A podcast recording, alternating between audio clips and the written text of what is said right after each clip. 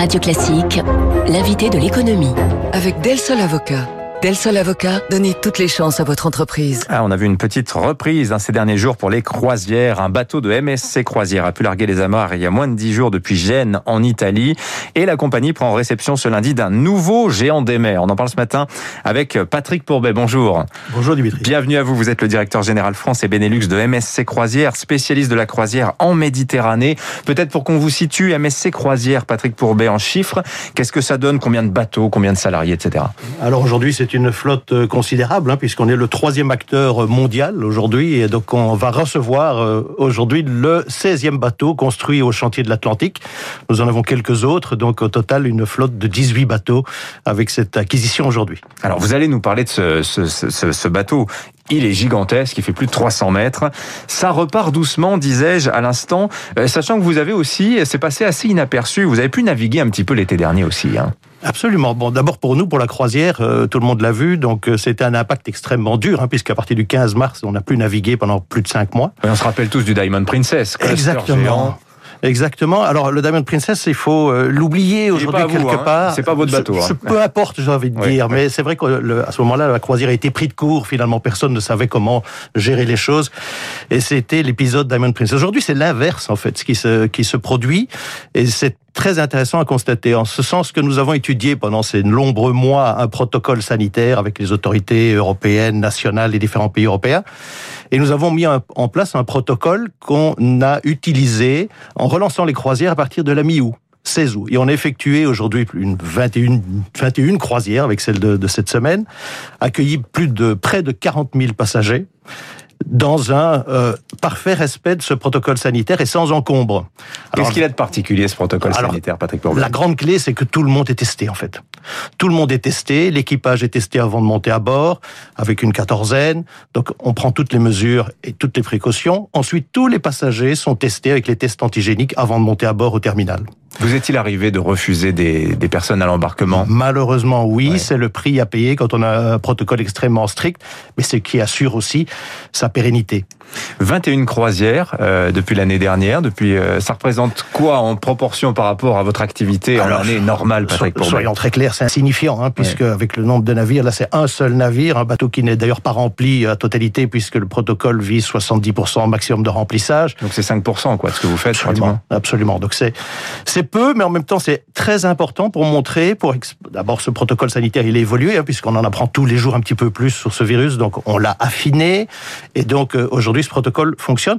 Ce protocole, c'est également une bulle. Ça veut dire qu'en en fait, les passagers sont dans une bulle sanitaire, oui. qu'ils soient à bord, même quand ils descendent du navire, puisque même les excursions sont encadrées pour éviter les contacts.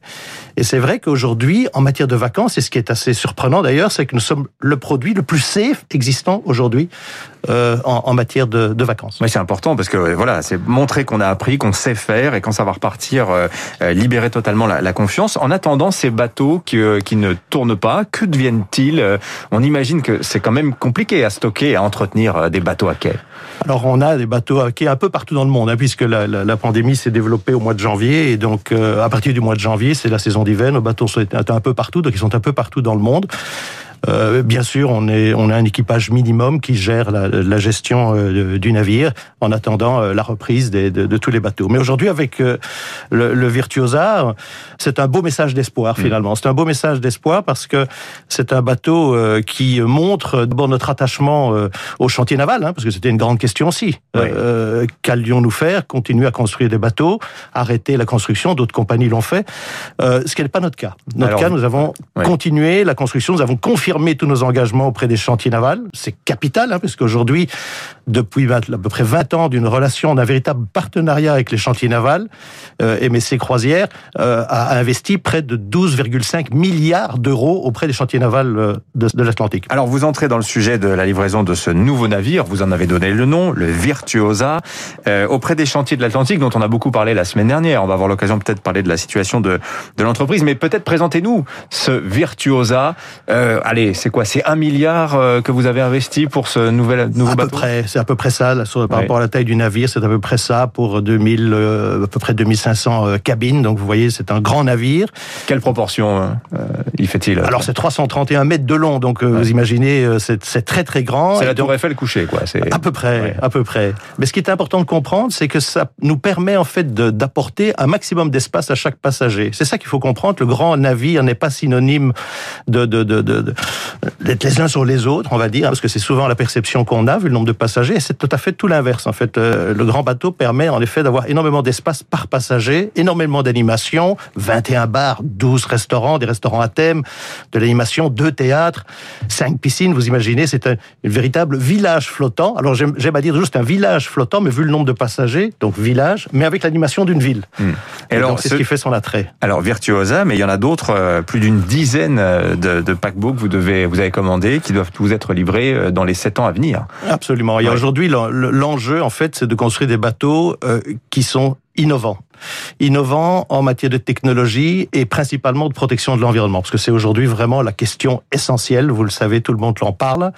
Et donc, c'est un sujet sur lequel, avec MSC Croisière, on est, euh, on est une jeune compagnie, en fait. Nous sommes une compagnie qui est un peu atypique par rapport aux autres compagnies dans le monde, Vous puisque avez une trentaine d'années, c'est ça, hein, pas plus. hein. même pas, même pas. On a moins de 20 ans d'existence aujourd'hui. Et donc, aujourd'hui, on est une très jeune compagnie avec comme particularité qu'on est purement européen, une compagnie privée de surcroît. Et donc, euh, contrairement aux autres grou- groupes qui sont cotés en bourse, principalement des compagnies plutôt américaines.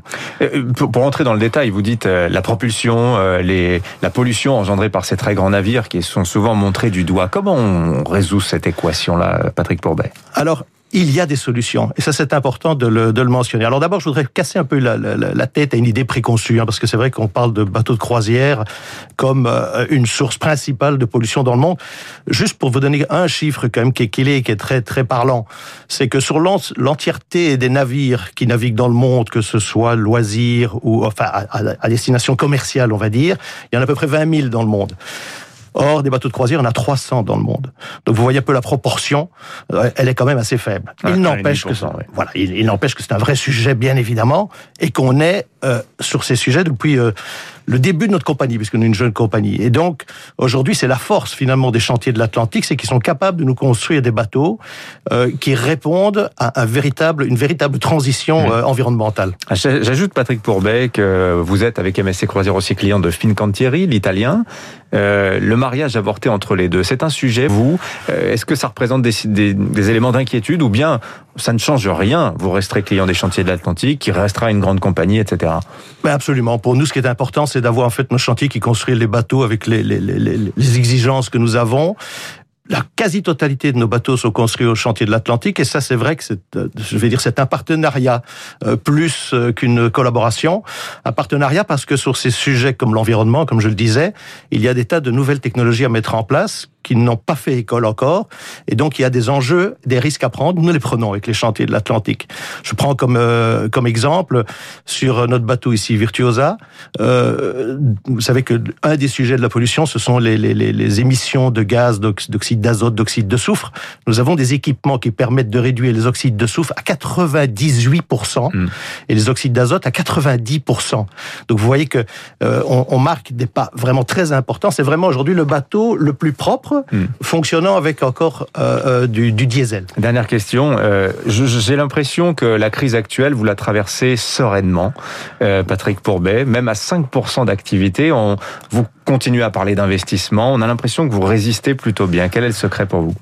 Mais pour nous, le secret, c'est que on a la capacité, la force d'avoir une compagnie familiale d'abord, donc on ne dépend pas d'actionnaires extérieurs. Hein, donc ça, c'est très important. Ça nous permet de tenir. Et alors évidemment, il faut tenir, mais notre compagnie est grande. C'est un groupe, hein, c'est un groupe important, dédié à la mer, hein, puisqu'il y a la partie fret, il y a la partie euh, ferry, il y a la partie croisière. Cet ensemble nous permet de tenir sur la distance. Mais évidemment, c'est extrêmement dur. Hein. Nous ne Mais- trompons pas. Merci Patrick Pourbet, directeur général France et Benelux de MSC Croisière, invité ce matin de Radio Classique, qui prend donc euh, livraison auprès des chantiers de l'Atlantique aujourd'hui du Virtuosa, le 18e navire de Merci sa beaucoup. flotte de croisière. Bonne journée à vous. 7h23 dans un instant les titres de...